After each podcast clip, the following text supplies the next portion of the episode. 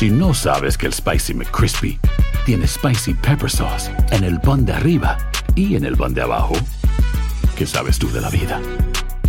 Para, pa, pa, pa.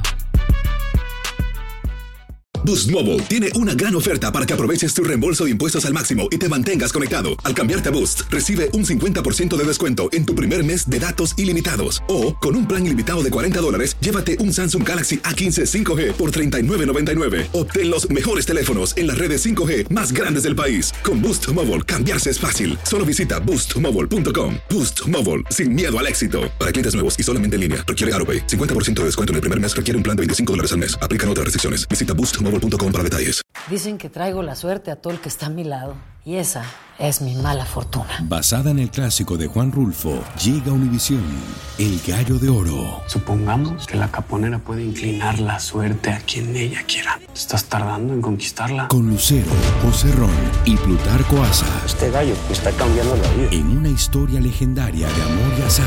No trates de cambiarme, no lo vas a lograr. El Gallo de Oro, gran estreno miércoles 8 de mayo a las 9 por Univisión. Soy María Raquel Portillo. Probablemente me conozcan con el nombre que me impuso mi abusador, Mari Boquitas. Cuando apenas tenía 15 años, me casé con Sergio Andrade, el exitoso productor que lanzó la carrera de Gloria Trevi y que resultó ser un abusador sin escrúpulos. Voy a contar esa historia por primera vez sin interrupciones. No vengo a contar mi versión, vengo a contar mi historia. En boca cerrada. Escúchalo en tu plataforma de podcast favorita. Univisión Reporta es un podcast de euforia. We need to hold Mexico accountable, right? They're allowing the cartels to control their border, and they're allowing, they're allowing, their government is allowing this. Varios congresistas republicanos proponen declarar terroristas a los cárteles y bombardearlos, con o sin el permiso del gobierno de México. La idea es que los carteles sean catalogados como terroristas. Sin embargo, en ambos lados en la frontera, la propuesta genera polémica la idea ya había sido propuesta en privado por el expresidente Trump y ahora se perfila como un tema clave de cara a las elecciones de 2024, aunque México la rechaza, evidentemente. Pero las aguas entre el jefe de Estado mexicano y los congresistas se vienen calentando en los últimos meses. Esta iniciativa de los republicanos, además de irresponsable, es una ofensa al pueblo de México, una falta de respeto a nuestra independencia, a nuestra soberanía.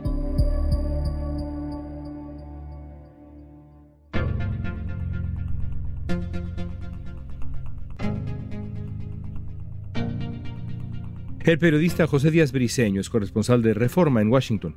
Hoy nos va a ayudar a entender qué es exactamente lo que proponen los legisladores republicanos para combatir el tráfico de fentanilo, la violencia y si declarar terroristas a los cárteles implicaría una incursión militar de Estados Unidos en México. Se percibe a México desde Washington como un gobierno que no tiene una estrategia efectiva para disminuir los niveles de violencia y es ahí por lo que la designación de terrorista pues complicaría aún más. Hoy es miércoles 26 de abril. Soy León Krause. Esto es Univision Reporta.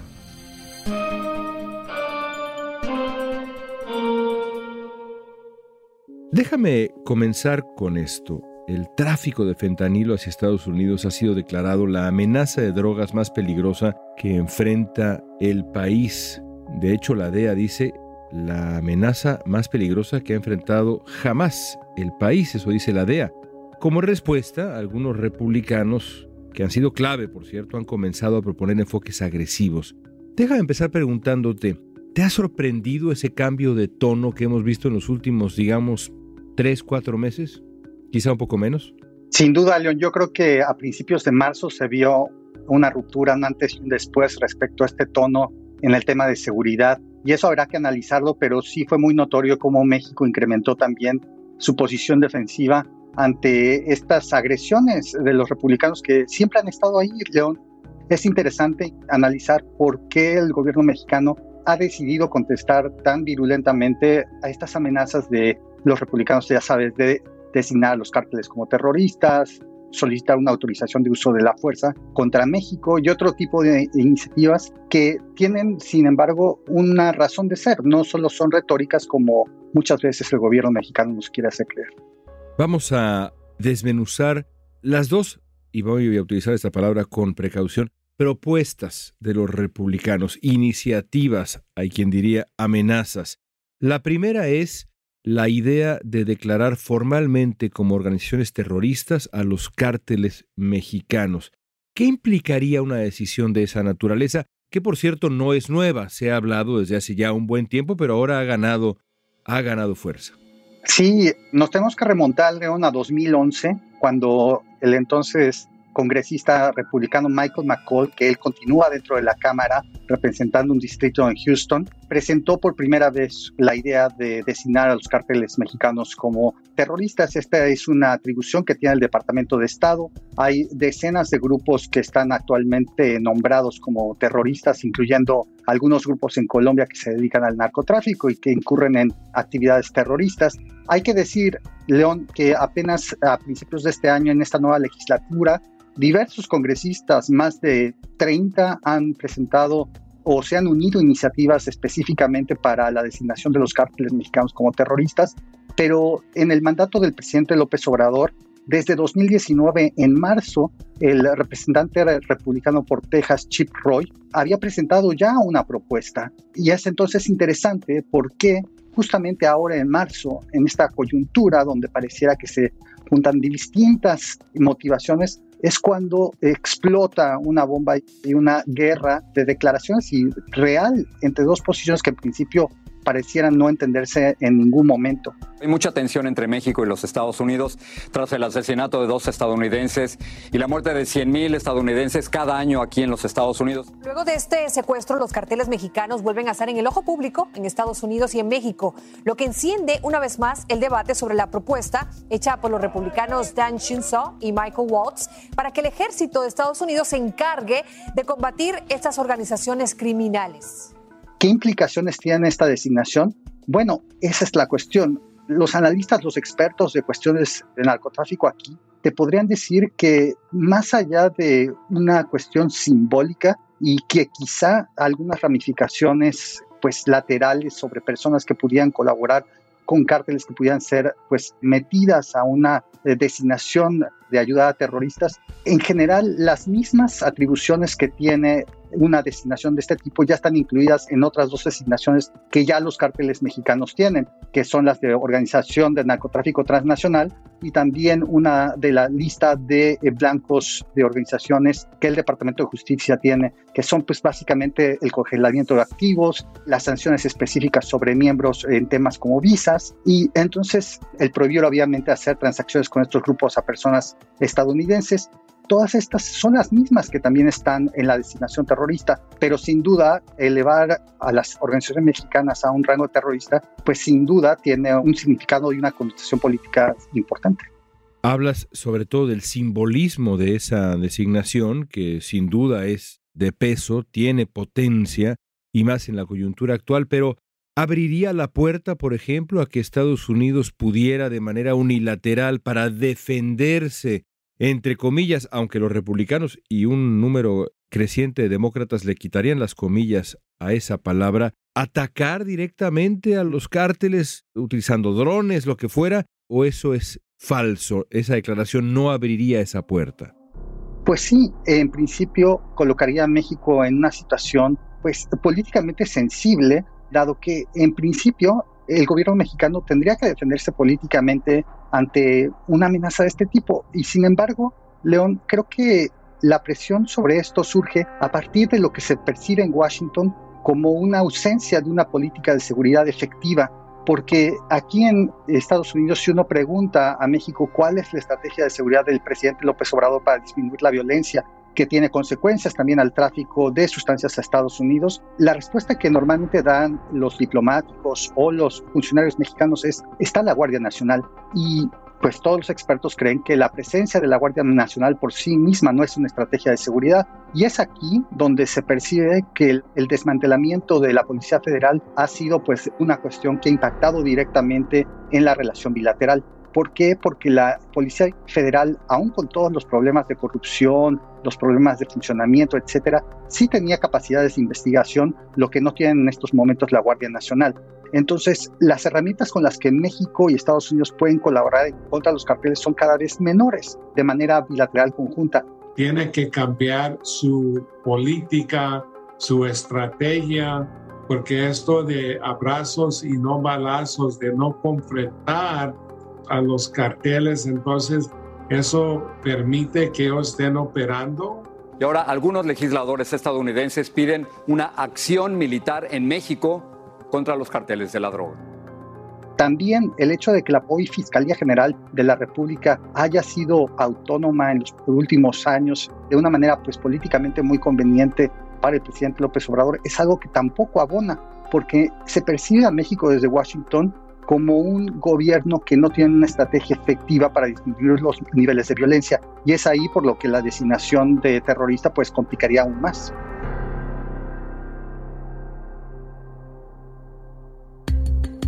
Al volver vamos a analizar qué implicaciones traería declarar terroristas a los cárteles.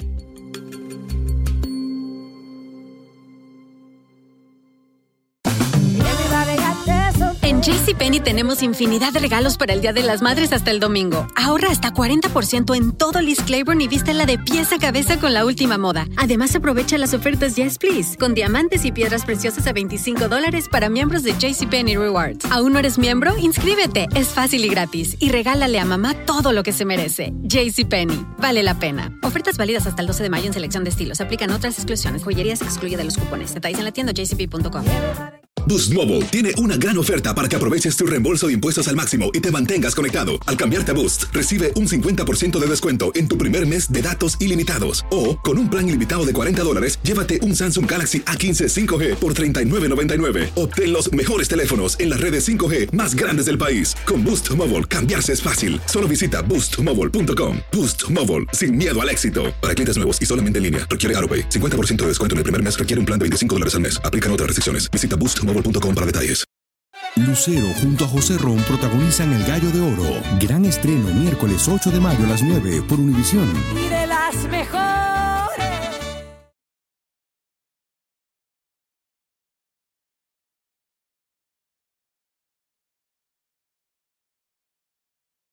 Estamos platicando con el periodista José Díaz Briseño.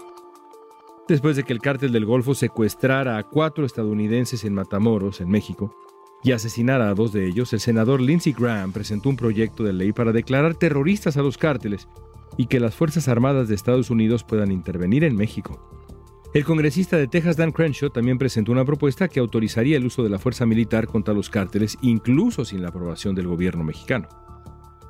La otra propuesta que se escucha ahora con respecto a la crisis del fentanilo es atacar a los carteles mexicanos, con o sin el permiso del gobierno mexicano, Estamos hablando de incursiones militares estadounidenses en suelo mexicano. Sí, vimos desde enero de este año cómo el representante Crenshaw de Texas propuso justamente una propuesta para solicitar la autorización del uso de la fuerza militar contra México. Esto en principio hay que entenderlo también por razones políticas del representante Crenshaw que busca congraciarse con un ala republicana cada vez más extremista. Una cuestión interesante, León, es que también el representante Crenshaw representa un área de Texas, alrededor de Houston, en los suburbios, donde muchos mexicanos han llegado y donde existen familias mexicanas de hace mucho tiempo que también reclaman a su representante a través de pues, sus propias vinculaciones como ciudadanos ya de Estados Unidos, el poner más atención a México. Rechaza la ayuda de los Estados Unidos porque protege a los carteles. Ellos son tu enemigo y los Estados Unidos son su amigo. El congresista Crenshaw al parecer está tratando de basar sus denuncias en lo que asegura es el envenenamiento de miles de estadounidenses a través del tráfico del fentanilo, que él afirma está siendo traficado a Estados Unidos por los carteles mexicanos. Entonces, el representante Crenshaw, que además habla español, es muy sensible a los reclamos de sus votantes. Y por otro lado está el senador Lindsey Graham de Carolina del Sur, que sabemos que presentó esta propuesta que se le llaman detener a los narcos, otra propuesta de ley, donde también justamente establece que aunque México no quisiera lo que tú mencionas, las Fuerzas Armadas estadounidenses podrían hacer incursiones dentro del suelo mexicano. Esto obviamente no tiene un camino diplomático asegurado porque México de entrada estaría opuesto. Y el hecho de que existan pues iniciativas estadounidenses de corte militar contra México, pues sí han existido en la historia. Podemos ir para atrás en la Revolución Mexicana, podemos ir a los años 80 con el caso Camarena también, el secuestro de Álvarez Machain. Etcétera, donde Estados Unidos en situaciones extremas sí ha aplicado decisiones unilaterales, el propio cierre de la frontera durante Nixon. Y entonces aquí la pregunta es, en una época donde las conexiones en la frontera son tan intensas después de la era del NAFTA en 94, ¿Estados Unidos se atrevería a una decisión de ese tipo? Es interesante también que ambos, Dan Crenshaw, el congresista tejano, y el senador eh, de Carolina del Sur, Lindsey Graham, de larga trayectoria en el Senado, el senador Graham incluso pues aspirante a la candidatura republicana en un par de ocasiones, han incluido en esta retórica una confrontación directa con el presidente de México. Eso en particular es uno de los factores nuevos de esto que estamos describiendo. ¿Cuál es la lógica para estos dos personajes en particular al confrontarse directamente con López Obrador, que por cierto les responde a ambos también? Yo creo que es muy interesante, León, porque la política de comunicación del actual gobierno mexicano es a través del propio presidente, a través de la mañanera, los voceros no existen y la pues interpelación directa es con el presidente y esto obviamente a un senador y a un congresista pues les eleva los momios directamente políticos el saber que es escuchado directamente por el líder de un país que es tan pues habitual en la vida de los estadounidenses. Entonces, que el presidente de un país tan importante en el imaginario estadounidense responda directamente a estos dos personajes, pues sí resuena en los moños políticos de ambos. Porque lo que dijo ayer este senador no lo admitimos. A México se le respeta. Señor presidente, usted recientemente criticó mi plan para autorizar la fuerza militar contra los carteles. Ahora, ¿por qué ocurre esto? ¿Por qué surge de pronto esta situación donde un jefe de Estado le contesta? Yo creo que la respuesta, Leona, aquí pasa por el lado mexicano. Como platicábamos hace un momento, en 2019 Chip Roy en marzo de 2019, un representante de Texas republicano también ya había presentado una propuesta de designación de los cárteles como terroristas. Esto es a cuatro meses del presidente López Obrador tomar el control del país, el poder, después de ganar la elección en 2018. ¿Por qué el presidente no contestó en ese momento? ¿Y por qué ahora sí decide contestar? ¿Por qué no se subió al ring, como hemos hablado también en otras ocasiones, frente al presidente Trump, quien había justamente también sugerido la cuestión de invadir a México y aplicar amenazas también sumamente duras. ¿Por qué en este momento ocurre esta reacción del presidente López Obrador de subirse al ring con los republicanos? Yo creo, León, y esta es una hipótesis, es eh, que la situación aquí en Washington respecto a México está en ebullición. A pesar de que la política del presidente Biden heredada del presidente Trump frente a México ha sido de apaciguar a López Obrador, una política de apaciguamiento, debajo de la superficie hay demasiadas tensiones en áreas de agricultura, en áreas de energía, en áreas de democracia y en áreas de seguridad que no se van a poder contener en los próximos meses y es por eso que el presidente López Obrador decide utilizar la carta de enfrentarse directamente en el tema de seguridad como para prevenir otros ataques hacia futuro. Hablábamos ya de Crenshaw, de Graham. Hay que sumar otros nombres, entre ellos Mike Pompeo, exsecretario de Estado de Trump, que ya dijo que no va a buscar la candidatura republicana, pero que aún así es una voz muy importante, digamos, en esta fracción del Partido Republicano, que es cada vez más grande y es la fracción trumpista. De acuerdo con eh, un reporte de Rolling Stone, el propio Donald Trump en su momento consideró la posibilidad de bombardear México, de atacar México. Nikki Haley, por cierto, también trompista, aunque ahora va a ser eh, rival de Trump buscando la candidatura, pero que en el fondo también es trompista, también ha hablado de medidas de esta naturaleza. ¿Qué papel juega la sombra de Trump en todo esto? Y aunque te estoy pidiendo que le juegues al adivino, ¿crees que Trump, cuando comience a hablar seriamente en campaña, adoptará un discurso también agresivo en función de México? Yo creo que es algo que está directamente pues asegurado de una u otra manera, porque el tema fronterizo y el tema México en general es uno de los tres temas que están en las prioridades de la mente republicana entre los votantes de esa alineación. Tú puedes ir a cualquiera de las encuestas y el tema migratorio siempre está ahí como tercer lugar. Pero hay que decir, yo creo que esto va más allá del ala trompista, León, porque el tema del fentanilo, y esto regreso a una pregunta anterior, es un tema distinto, es una droga que está llegando a todos los corazones de las comunidades estadounidenses, no importando sea urbana no importando sea rural, no importando ser personas educadas, hay personas que están comprando medicinas contaminadas con fentanilo, está llegando a todas las comunidades. Y yo creo que el tema de una respuesta de México a este tema tan pues urgente en Estados Unidos va a venir de ambos partidos rumbo a las elecciones de 2024. Es algo que no se va a poder contener porque la emergencia con 71 mil muertos en 2021 y esperando la nueva cifra en los próximos meses de lo que ocurrió en 2022 es sumamente alarmante. Una encuesta reciente de Axios Ipsos reveló que los republicanos consideran que el fentanilo y otros opioides son la mayor amenaza para la salud pública de los estadounidenses. En el último año fiscal se incautaron 14.000 libras de fentanilo en la frontera entre Estados Unidos y México, una cifra récord.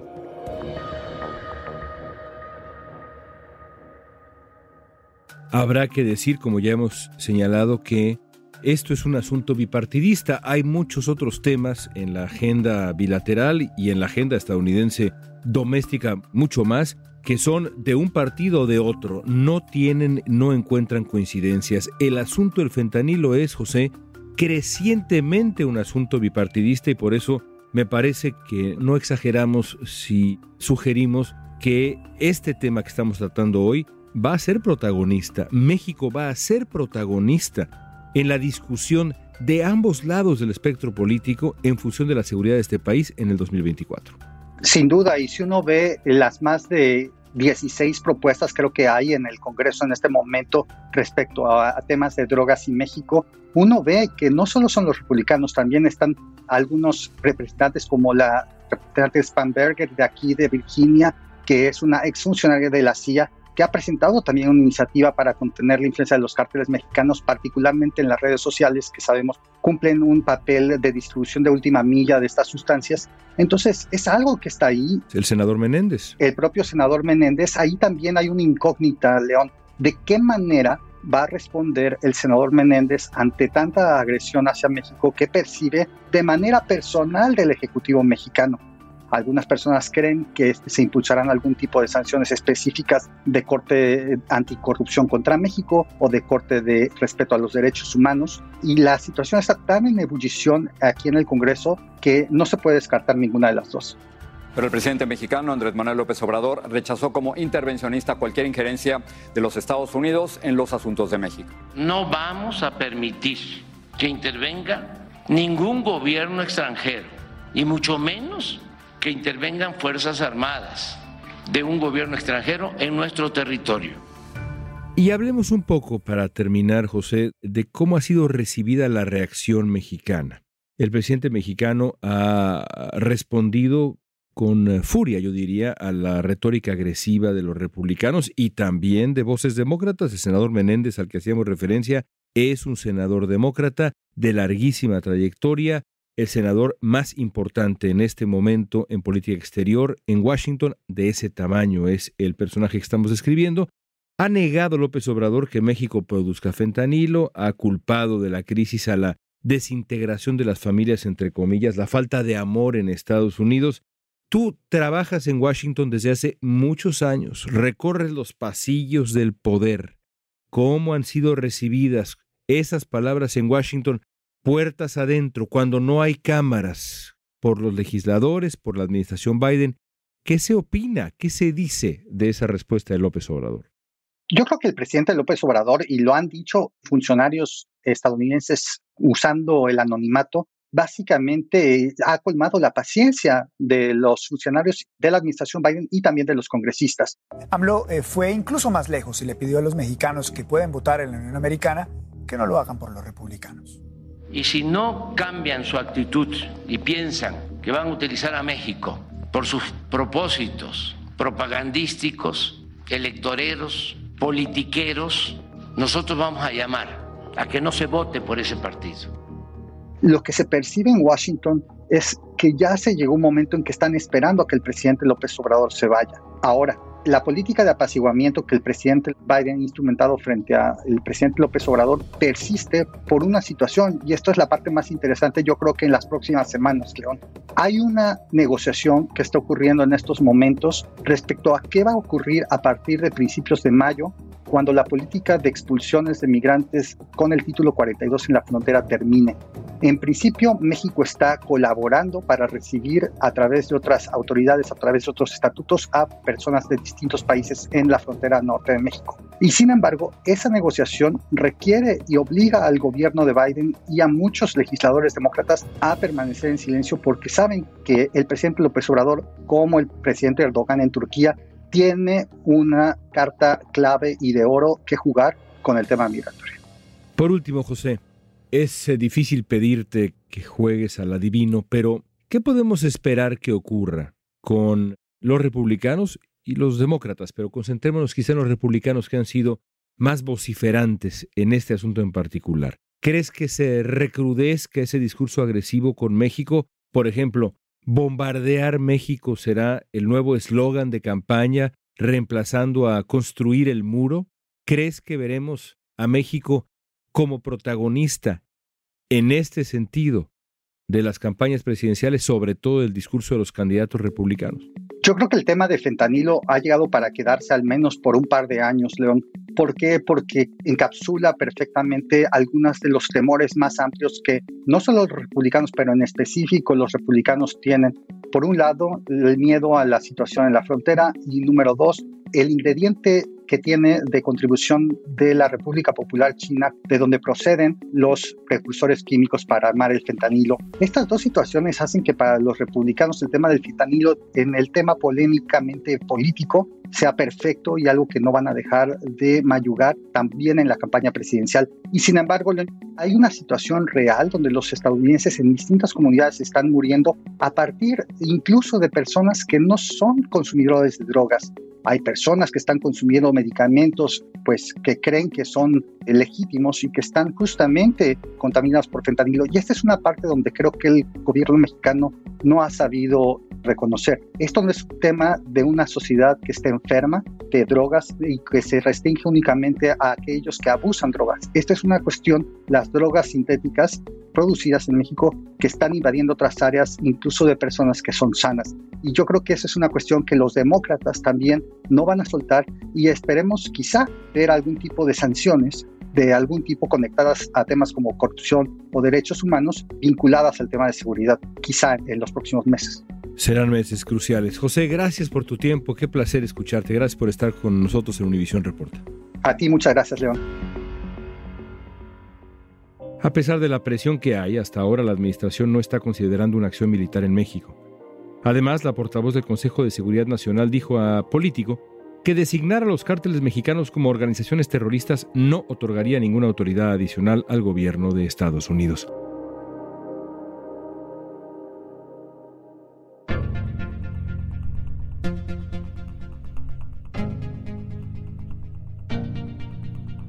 Esta pregunta es para ti. Si de ti dependiera, ¿identificarías como organizaciones terroristas a los cárteles del narcotráfico de México? Usa la etiqueta Univisión Reporta en redes sociales. Danos tu opinión en Facebook, Instagram, Twitter o en TikTok. Escuchaste Univisión Reporta. Si te gustó este episodio, síguenos y compártelo con otros. En la producción ejecutiva, Olivia Liendo. Producción de contenido, Milis Supan. Asistencia de producción, Natalia López y Waleska Mansi. Booking, Soía González. Música original de Carlos Jorge García, Luis Daniel González y Jorge González. Soy León Krause, gracias por escuchar Univisión Reporta.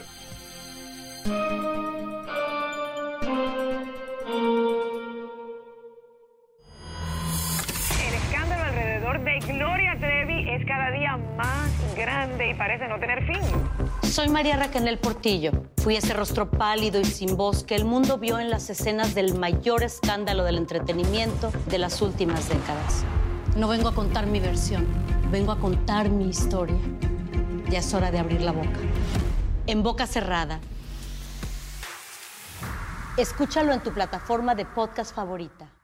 Boost Mobile tiene una gran oferta para que aproveches tu reembolso de impuestos al máximo y te mantengas conectado. Al cambiarte a Boost, recibe un 50% de descuento en tu primer mes de datos ilimitados. O, con un plan ilimitado de 40 dólares, llévate un Samsung Galaxy A15 5G por $39.99. Obtén los mejores teléfonos en las redes 5G más grandes del país. Con Boost Mobile, cambiarse es fácil. Solo visita boostmobile.com. Boost Mobile, sin miedo al éxito. Para clientes nuevos y solamente en línea, requiere AroPay. 50% de descuento en el primer mes requiere un plan de 25 dólares al mes. Aplican otras restricciones. Visita boostmobile boostmobile.com para detalles. Dicen que traigo la suerte a todo el que está a mi lado. Y esa es mi mala fortuna. Basada en el clásico de Juan Rulfo, llega Univisión, El Gallo de Oro. Supongamos que la caponera puede inclinar la suerte a quien ella quiera. ¿Estás tardando en conquistarla? Con Lucero, José Ron y Plutarco Asa. Este gallo está cambiando la vida. En una historia legendaria de amor y azar. No trates de cambiarme, no lo vas a lograr. El Gallo de Oro, gran estreno miércoles 8 de mayo a las 9 por Univisión.